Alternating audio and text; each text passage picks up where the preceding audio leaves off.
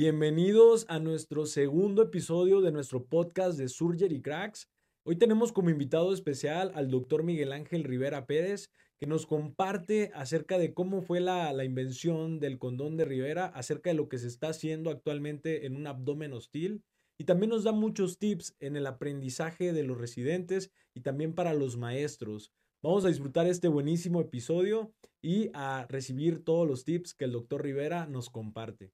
Buenas tardes, ¿qué tal doctor? ¿Cómo está? Hola, muy buenas tardes. Antes que nada, pues pre presentarlo rápidamente, el doctor Rivera, Miguel Rivera, que eh, pues más conocido como el creador del condón de Rivera. Este, y pues es un gusto tenerlo actualmente aquí con nosotros, eh, doctor. Nos costó un poquito de tiempo poder coincidir con usted, pero pues bueno, es un gusto tenerlo aquí en, en Surgery Cracks. ¿Cómo está? Muy bien, muy bien, saliendo de cirugía. Ah, perfecto. Eh, justo está regresando de un viaje, ¿no? De Brasil. Ah, mire, ¿y qué tal le fue por Brasil? Muy bien, eh, allá mi plática les encantó a los médicos de la OMS. Entonces, okay. precisamente lo, la técnica del condón les gustó para todos los problemas que hay ahorita de guerra en, en Palestina y el Medio Oriente, y eso donde hay pocos recursos y la población civil es la que está afectada. Les encantó para solucionar estos problemas. Y, y a los de la Cruz Roja eh, de África, les gustó lo del alginato en polvo, que es una, solu una solución muy barata para las heridas en África, que son todavía más pobres que en, en Latinoamérica, ¿no? Entonces, verdaderamente okay. fue un viaje muy provechoso. Súper. ¿Y aprovechó también un ratito a, a, conocer Brasil o ya había visitado previamente? Ya había visitado, pero ahorita fue una ciudad que se llama Florianópolis, que es una isla, pero allá es invierno ahorita y estaba muy frío y pues verdaderamente no, no se pudo salir a conocer mucho. Ok, no, sí, yo viví un tiempo en Brasil, de hecho, y igual sí escuché Florianópolis, no tuve el gusto de conocer, pero sí es una de las ciudades más bonitas. Y pues qué, qué bueno que ya lo tenemos de vuelta. Ahorita ya se encuentra en México. Sí, ya en, en mi ciudad, Ciudad Obregón. Ah, ok, ok. Oiga, doctor, y aprovechando, una de las preguntas que tenemos para usted es, ¿Cómo comenzó esto de que se comenzó a dar a conocer en el ámbito médico en todo México y actualmente Latinoamérica? Y yo creo que ya está llegando hasta otras partes de otros continentes. Sí, bueno, mira, pues es algo muy curioso.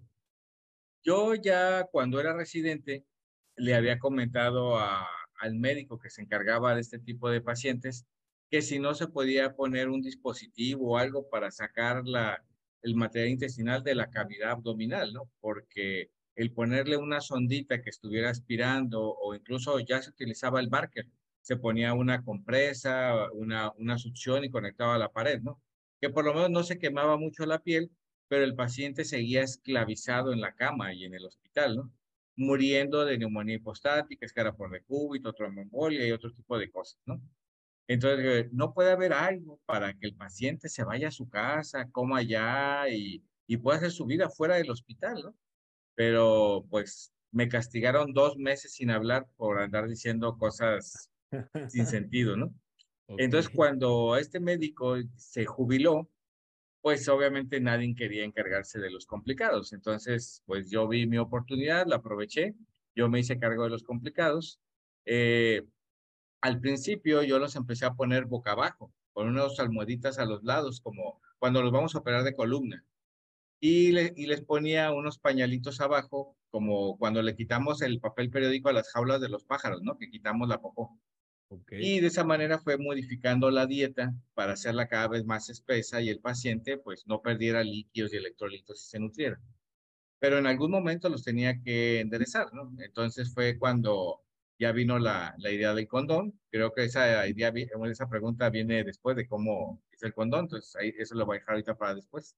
Okay. Entonces, cuando ya empecé a utilizar el condón y sobre todo con la terapia de presión negativa, alguien de, del BAC, pues me vio que lo estaba haciendo ¿no? y le pareció buena idea. Y después el doctor Hermosillo, jefe de cirugía del Centro Médico de Guadalajara, con el que nos llevábamos muy bien, tenía un paciente muy parecido, y Patti Delgado, la del BAC, le comentó, doctor, ¿por qué no le pone un condón como Rivera? Y ya me habló, le mandé fotos, le expliqué y todo eso. Le pareció muy bien y él fue el que empezó a decir, oigan, pues pongan el condón como Rivera. o el condón de Rivera. Y ahí de ahí fue que empezó a surgir el, el nombre.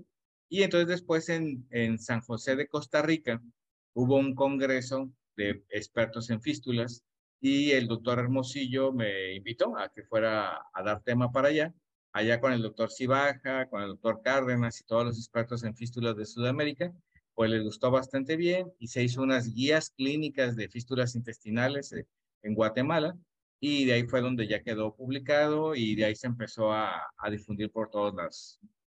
Súper, doctor. De hecho, mencionó dos cosas eh, muy importantes que yo creo que a todos nos gustaría eh, comentar. Pero antes que nada, eh, ¿cómo siente usted este cambio que de repente comienza a ver de que, ah, ya me están conociendo en otros países, ya me están conociendo en otros estados y que de repente tiene que dar el tiempo para, para ir a presentar su, su, su proyecto y su elaboración y pues y su conocimiento también? y, que empieza a ver este cambio? ¿Qué, qué, ¿Cuál fue la sensación? Bueno, pues obviamente siempre nervios, ¿no? Nervios cuando empecé a dar pláticas en, en México, en diferentes estados, pues obviamente, eh, primero fue en el norte, en, en, en, Sonora, en las diferentes ciudades de Sonora, Baja California, Chihuahua, Monterrey. Entonces, verdaderamente como la gente del norte es muy eh, sincera, eh, no conflictúa, no conflictúa ni nada, verdaderamente no me daba mucho miedo, ¿no? Cuando empecé a dar pláticas en el centro de la República, ¿no? Que la gente de, del DF son un poquito más especiales, si era cuando yo estaba más nervioso, ¿no? De hecho, incluso ya no voy a hablar mucho del tema, pero sí, sí hubo un hospital donde incluso casi me abuchearon, porque ¿cómo era posible que yo estuviera poniendo un condón en una fístula, ¿no? Pero curiosamente, un mes después, un médico de ese mismo hospital, él estaba diciendo que lo había inventado, ¿no? Afortunadamente para ese entonces ya estaba publicado, la mayoría de la gente ya me conocía y todo, y por eso ya, ya eso, ese, esa, ese punto ya quedó olvidado, ¿no? Pero sí, obviamente cada vez que va subiendo de nivel, pues vuelven a entrar los nervios. De hecho, ahora que fui a, a Brasil con un idioma totalmente diferente y eso pues te van entrando los nervios y cuando veas empiezas a ver tanta gente de, de magnitud que se presentan en esos foros, pues sí tiendes a, hacer, a sentirte chiquito, pero pues nada más hay de dos, o te estancas o avanzas, ¿no? Entonces, pues hay que echarle para adelante. De hecho, eh, sí, algo, algo que comenta este, pasa muy común, ¿no? Que es, este, yo creo que hay algo de egocentrismo entre nosotros, los cirujanos, eh, muy común, pero eh, pues yo creo que cuando comienzas a ver que algo tiene resultados o que te puede aportar más en tu práctica, pues terminas por aceptarlo, ¿no? Y pues qué padre lo que ha, pues, ha, ha, quebrado estas barreras y que, y que a pesar de otro idioma, usted viaja para, para compartir su, su conocimiento. Yo creo que es de lo mejor que podemos hacer. Y comenta algo muy importante también en, la, en la previa pregunta. Eh, ciertamente este tipo de, abdomen, el abdomen hostil, es algo que muchos cirujanos le dan la vuelta, ¿no? Y, eso es algo asombroso de su parte. Yo llevé una clase con usted justo en Sinaloa. Este, y pues lo que hace sí es, es muy maravilloso que usted no le teme a ese, a ese tipo de abdomen, ¿no? De hecho, le consultan de todo el país muchas veces para, para ver el, el mejor manejo en, en este tipo de, de pacientes. Y yo siento que aquí lo, lo, importante es cambiar un poquito el enfoque, pues, ¿no? Entonces, eh, a veces, obviamente, como seguimos con la idea de que una cole va a quedar al 100%, que una apéndice va a quedar al 100%, o una hernia va a quedar al 100%, y seguimos con esa idea, cuando el paciente se sale de lo normal, cuando el paciente se complica, queremos siempre regresar al punto de, de inicio, ¿no? Pero hay un punto de no retorno. El paciente ya está más grave, está más complicado, está más desnutrido, está séptico, ya tiene falla de diferentes órganos. Entonces ahí es donde, pues, es el concepto de cirugía y control de daños, ¿no? ¿Qué tengo que hacer yo para que este barco pueda llegar al muelle, ¿no? Entonces, ¿qué tengo que hacer yo con este paciente, con este abdomen, para que pueda llegar a los seis meses o al año que es cuando se va a poder descongelar el abdomen y podemos entrar para hacerle algo más, ¿no? Si yo me aferro en ese momento en querer cerrar hoyos, en que el paciente no quede herniado y todo eso, pues tengo la guerra perdida, ¿no? Es querer poner un, barco, un avión que está con daños serios, ponerme en medio del mar o en el aire a, a repararlo al 100%, pues me, voy a fracasar, ¿no? Entonces, este cambio de mentalidad, este hacer lo necesario para que llegue, yo creo que ha sido el, el éxito con estos pacientes. Ok, ok. Oiga, Doc, y esto yo creo que esta pregunta le suma mucho a todos los cirujanos en México y a todos los que nos van a estar escuchando y participando en Surgery Cracks. ¿Usted qué considera o, o, cuál consideraría que es el error más grande o más común que podríamos evitar para que un paciente llegue a, a formar esto, a, a, hacer un abdomen catastrófico, un abdomen hostil? O sea, usted con, con, la experiencia que tiene de los casos que ha manejado, ¿cuál ha sido como el error más común que ve o que dice, oigan, podemos evitar esto para no estar continuando a, a, a esta evolución? El exceso de confianza. Ese es el principal error de todos, ¿no? Sí, sí, sí es la vía biliar, sí es la vía biliar. No checo, no hago el doublet, no veo. Sí, sí, sí, sí es el apéndice. ñacas, no era el apéndice. O sea, el exceso de confianza verdaderamente es lo que complica a estos pacientes. Y después, la soberbia y el orgullo. No, todo está bien. Yo, doctor, pero le está saliendo un litro de bilis a través de la herida. Yo dejé sí, todo sí, bien. Sí. Doctor, le están saliendo dos litros de chera a través de la herida, a través del prendos. Debe ser una colección, debe ser otra cosa. La negación, ¿no? Okay, ¿Cómo a mí, cómo a mí se me va a complicar un paciente, ¿no? Es bien sabido solamente el que no opera, no se le complica, ¿no? Entonces, claro, claro. tenemos que tener la humildad de aceptar, pero sobre todo eso, el exceso de confianza. El cirujano recién egresado casi no tiene complicaciones. Te sientes inseguro, lees la técnica antes de hacer, revisas todos los pasos paso a paso antes de hacer algo, pero cuando empiezas a agarrar la confianza, que es más o menos como a los cuatro a cinco años de egresado, es cuando empiezas a tener problemas, te brincas pasos, quieres modificar la técnica, todo eso, ese es nuestro principal problema, exceso de confianza. Claro, sí, remarcaría ahí, como dice, exceso de confianza y falta de humildad. Yo creo que sí, ciertamente las dos más importantes, como usted lo menciona. Oiga, Doc, y algo que nos interesa también mucho, y si nos puede contar un poquito de esto, ¿cómo fue que inventó el condón de Rivera? Si, no, si puede retomar un poquito esa historia.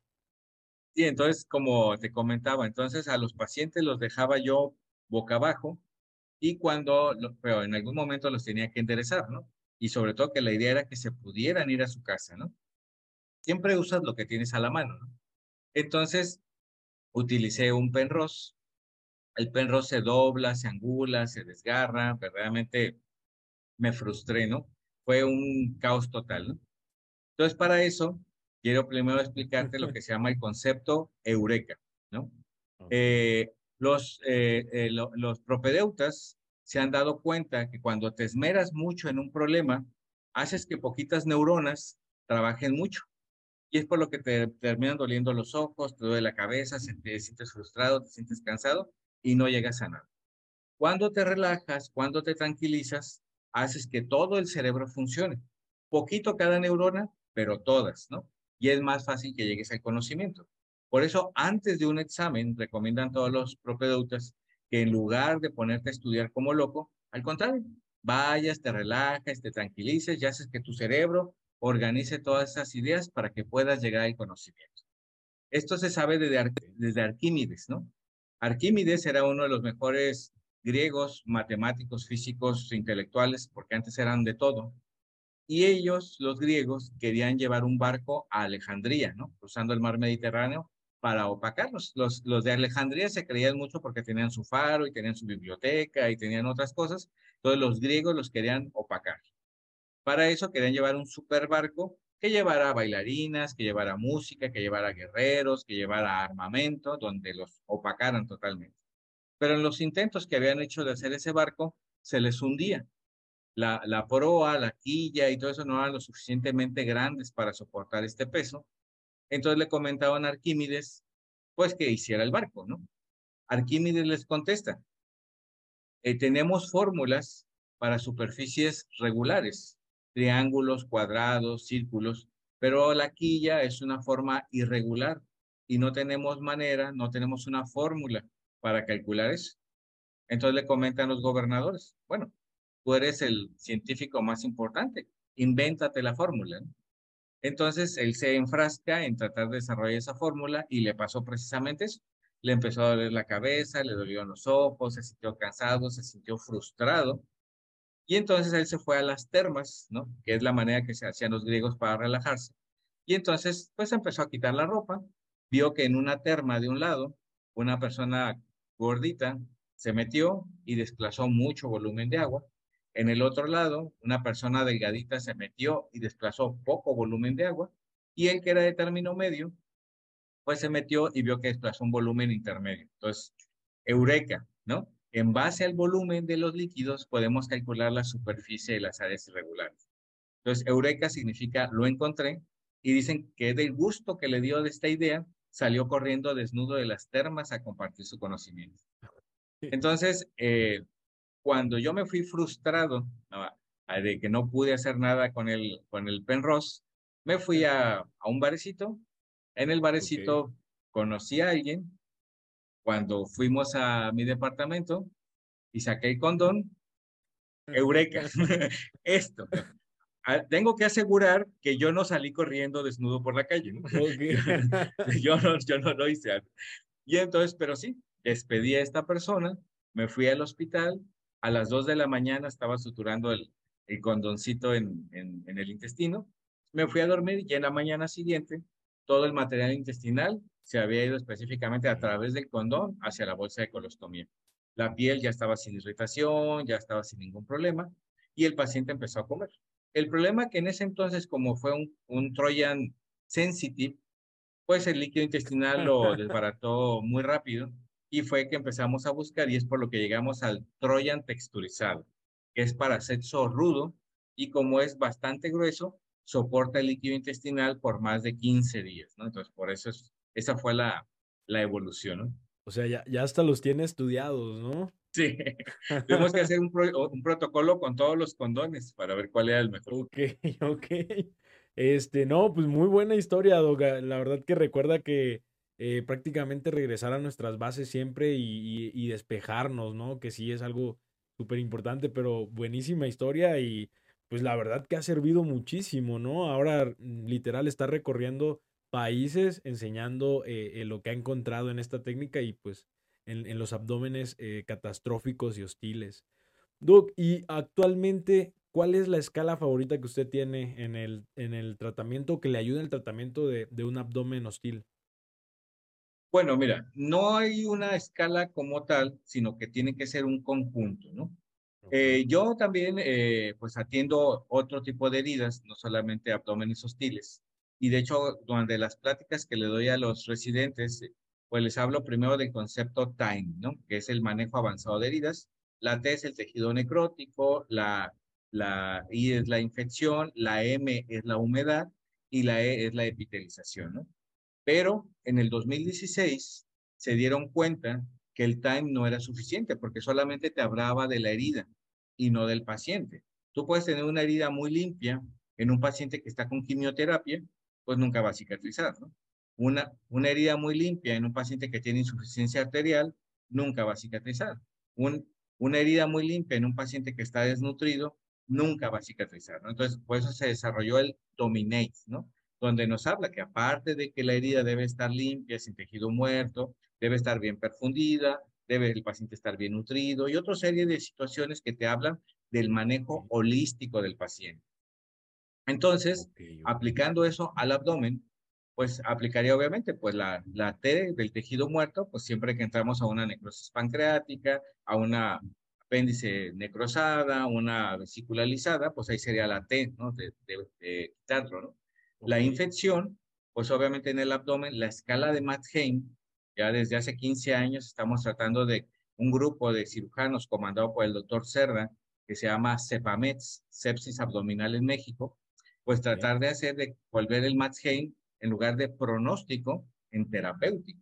Que te diga, ¿qué vas a hacer con un MATGEM de 10? ¿Qué vas a hacer con un MATGEM de 20, de 30 o de 40? ¿no? Son diferentes grados de contaminación que te marcan diferentes acciones. ¿no?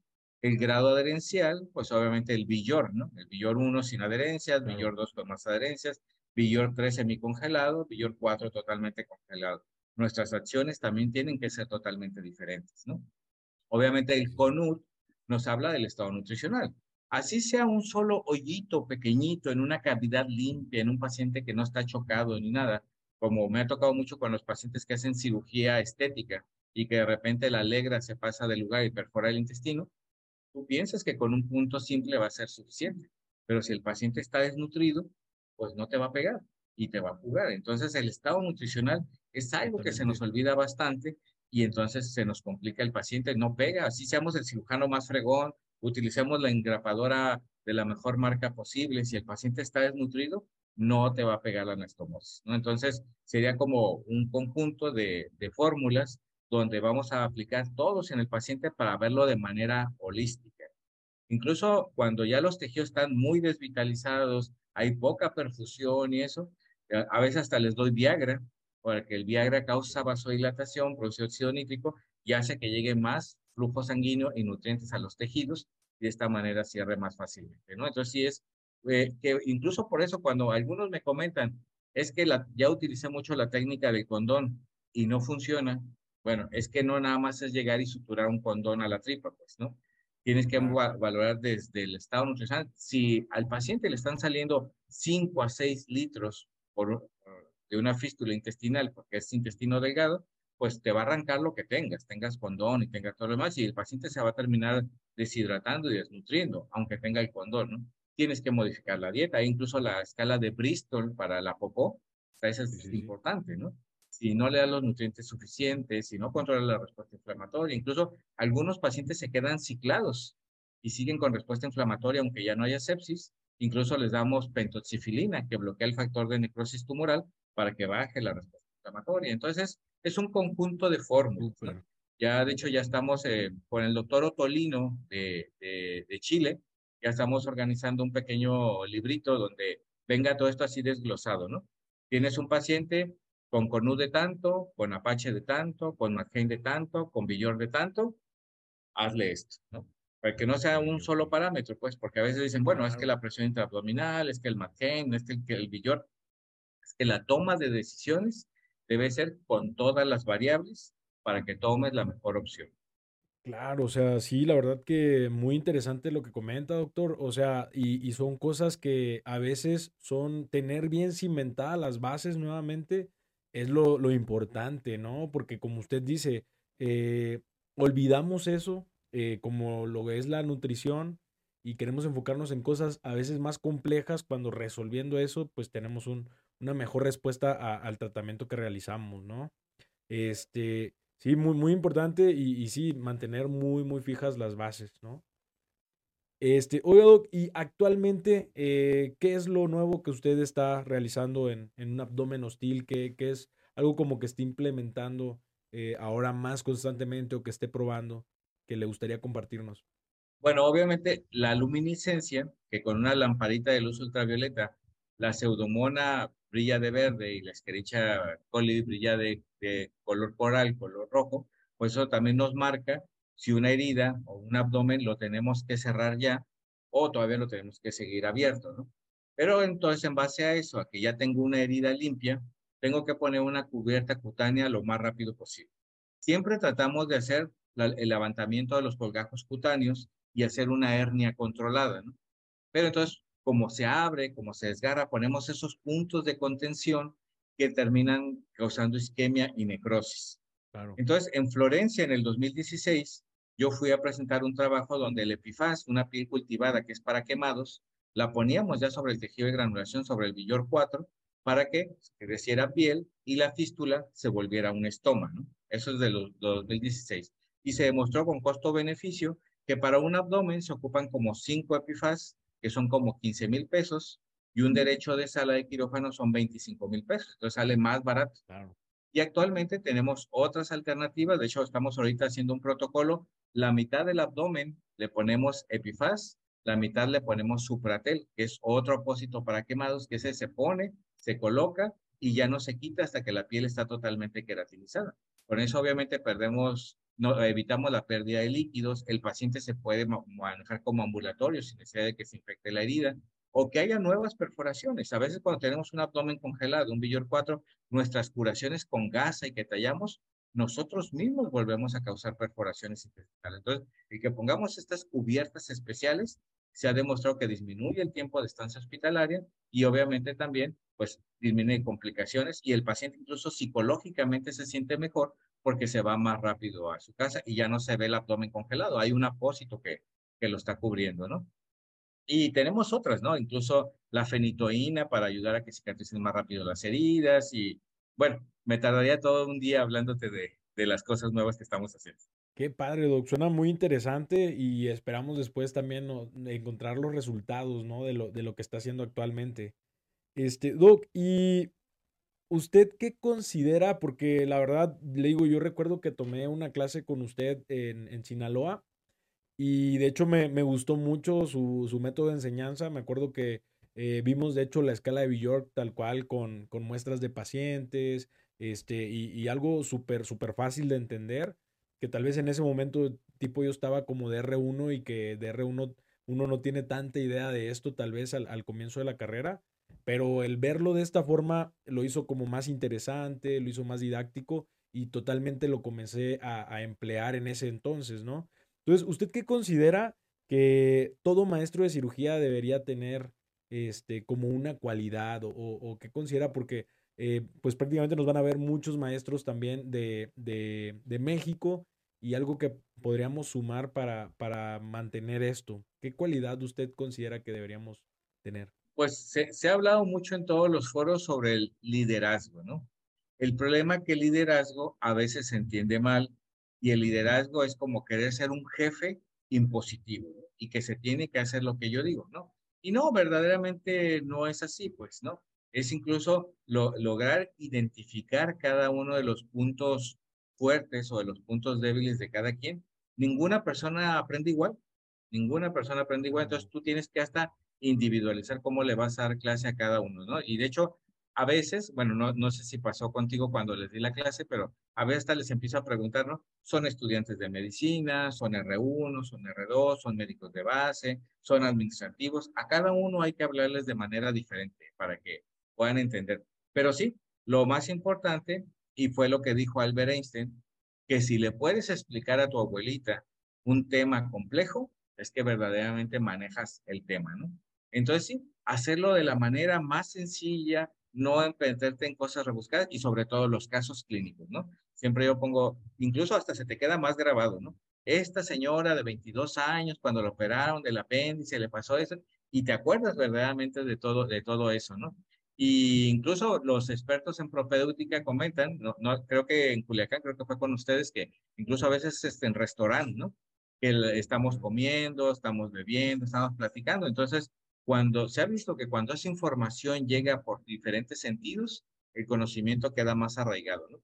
A veces hay que acordarnos que de repente por la calle vamos y olemos un olor que nos gusta, inmediatamente nos transportamos a cuando olimos ese olor por primera vez, ¿no? O un gusto, ¿no? Entonces, estas pláticas, en lugar de ser plática, pláticas magistrales en un auditorio muy sobrio y la gente muy plana, pues hace que obviamente se pierde ese interés por el conocimiento, ¿no? El que pudiera ser encontrar así una charla de amigos, el platicar, el convivir, no sé si te acuerdas, yo platico, yo cuento muchos sí, claro. chistes mientras estoy eh, dando la plática, ¿no? Y a veces sí me, me recuerda y me dice, oye, doctor, cuando nos contó este chiste, ¿de qué nos estaba hablando? Ah, o sea, no, no te acuerdas de la escala, pero sí te acuerdas del chiste, ¿no? Entonces, sí. eh, pero bueno, quedó algo de conocimiento, ¿no? Entonces, el que sea más ameno, ¿no? El, la, la el manera de enseñar de antes, de que tiene que ser así obtuso, que te, a mí me tocó todavía las tablas, que nos las tenemos que aprender de memoria y nos daban con unas reglas y no las aprendíamos, ya está demostrado que esa manera de enseñar realmente no funciona. Claro, ¿no? Eh, pues me, me recuerdan muchas cosas en este momento, por ejemplo, eh, eh, ahora que menciona Albert Einstein, a él le gustaba dar clases también en bicicleta, ¿no? Este, era algo que, que, que, se le hacía más ameno. Y la otra también bien importante que también he pensado es que, por ejemplo, como en cuanto a los animales, ¿no? Que se dice, no podemos valorar las habilidades de, de un mono, de un chango, con la de un pez, ¿no? O sea, todos tienen eh, habilidades y, capacidades diferentes y en distintas cosas que van a, que van a ser buenos.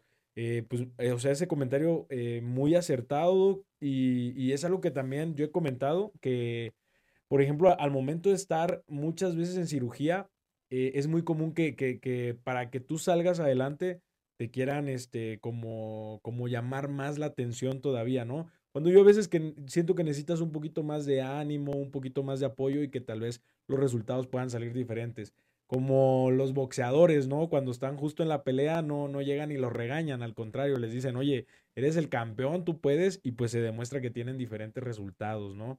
Pero muchas gracias, espero su consejo llegue para muchos maestros, seguramente usted es un gran maestro y, y seguramente esto va a aportarle a, los maestros de, México y de Latinoamérica, que es donde principalmente nos van a, nos van a escuchar.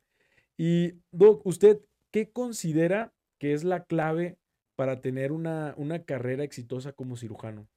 Para todos los residentes que, nos ven, este, ¿qué considera usted que, que sería como la clave para esto? Bueno, lo que pasa que ahí lo difícil sería definir el éxito, ¿no? Claro. Porque ahorita, pues, todo el mundo pensamos que el dinero verdaderamente es el éxito, ¿no? Y por eso, por ejemplo, como ahorita que la cirugía bariátrica es lo que más te deja dinero, yo tengo alumnos, exalumnos que son cirujanos plásticos, coloproctólogos, oncólogos, haciendo mangas, ¿no? Entonces, bueno, pues si tú eres bueno en lo que haces, no tienes necesidad de dejar operar cáncer, que es tu, pasión, por estar operando mangas porque te deja más dinero, ¿no? Entonces yo creo que sí, lo, lo, nuestro concepto de éxito, ¿no? Es casi como el de riqueza, ¿no? Riqueza no es que tengas todo el dinero del mundo, porque ahí tenemos a, a Donald Trump, a Carlos Slim, que no les alcanza el dinero, aunque son los más ricos del mundo y quieren seguir teniendo más dinero, ¿no? Riqueza es que tú estés conforme con lo que tienes, con lo que te alcanza, si con eso ya eres rico. Entonces el éxito yo creo que también radica en eso, ¿no? En, no en que por donde vayas pasando te, vaya, te vayan aplaudiendo, de que como hay un artista porno que incluso ni siquiera sabe de, decir su nombre completo, pero todo el mundo la identifica. Bueno, eso no es precisamente eh, fama y riqueza o éxito, ¿no? Que tú te sientas feliz, que tú te sientas pleno al final del día, que tú supiste que hiciste algo bueno por alguien más. Yo siento que ya con eso ya ya puedes considerar que ya eres alguien de éxito. Ok, súper, Doc. Muchísimas gracias. Eh, Doc, y ahora que entramos a, un poquito de las actividades que hacemos eh, diario, eh, para usted, ¿cuál considera que sería su pasión? ¿Qué, qué considera que, qué actividad es la que le apasiona más de todas las que realiza? Bueno, mira, cuando yo era niño, yo no sabía si iba a ser maestro o si iba a ser médico, ¿no?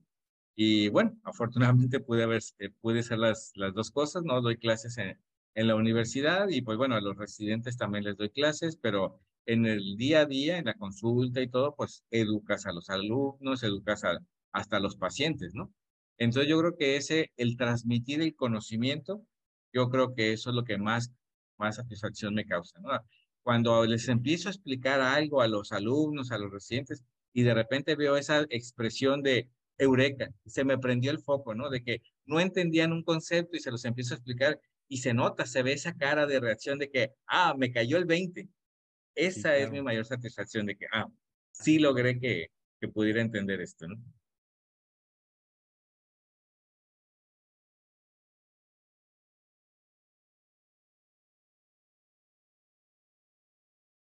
¿no?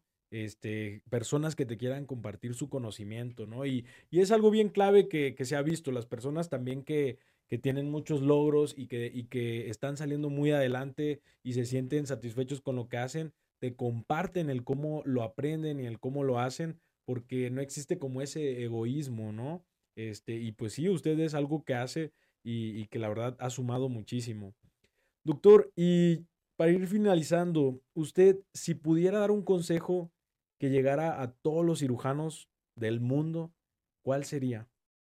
Bueno, sobre todo eso que hay que estar conscientes que todos somos momentáneos, somos efímeros, ¿no? De hecho, dicen que las estrellas dicen que los fugaces somos nosotros, ¿no? Entonces, esa actitud de que yo soy el máximo, yo soy el mejor y que incluso no le quiero enseñar a mis alumnos porque siento que van a hacer competencia. Si tú ya tienes 15, 20 años como cirujano, ¿cómo alguien recién egresado va a ser tu competencia? Yo siento que es al contrario. Alguna, algún alumno sí me llegó a, a reclamar que a veces les doy clases a las seis y media de la mañana, ¿no? Doctor, pero ¿por qué se esmera usted tanto en que nosotros aprendamos? ¿Qué gana usted con que nosotros aprendamos? Porque yo quiero que cuando a mí me dé apendicitis del anciano, cuando a mí me dé el vólvulo intestinal, cuando a mí me dé la enfermedad diverticular, a mí me opere el mejor cirujano del mundo. Y ese puede ser tú, ¿no? Entonces, en la manera que entendamos los cirujanos, que nosotros también vamos a ocupar de un cirujano, y que eso puede ser el alumno al que estamos pendejeando, que le estamos diciendo que no sirve para nada, puede ser el que nos termine operando. Entonces quizás eso nos haga cambiar de opinión y que sepamos que la única manera que nos puede ir bien es que enseñemos a los demás, que compartamos nuestro conocimiento y que pues ya no seamos tan soberbios. Súper, muchísimas gracias eh, y pues gran mensaje, Doc. Eh, definitivamente usted es un cirujano crack, eh, pues es de lo que hoy necesitamos y, nuevamente muchísimas gracias por, por el conocimiento que comparte, eh, por, por, prácticamente también eh, ceder su tiempo para, para llevar su mensaje y, su conocimiento a, a, todo el país y a distintos países. Y pues bueno, nuevamente un gusto tenerlo acá. Espero próximamente que sea parte también de nuestros módulos de, de enseñanza. prácticamente tenemos ahí también sepsis abdominal Esperamos verlo por ahí para que pues siga compartiendo el conocimiento a, los residentes y cirujanos también de México y América Latina. Y pues bueno, doctor, eh, nos estamos viendo. Muchísimas gracias por todo, gracias por su tiempo. Y, pues bueno, a, seguir en las, en las cirugías y en el conocimiento, ¿no? Un gusto. Hasta Un fuerte abrazo. Cuídese mucho, doctor. Hasta luego. Y bueno, muchísimas gracias por habernos acompañado en este episodio. Un gran honor tener al doctor Rivera, eh, un doctor que actualmente está recorriendo países llevando su conocimiento. Y pues bueno, me quedo con siempre mantener la humildad y no pecar de exceso de confianza en nuestra práctica quirúrgica. Nos estamos viendo, que disfrutes la entrevista y pues nos vemos en los próximos capítulos.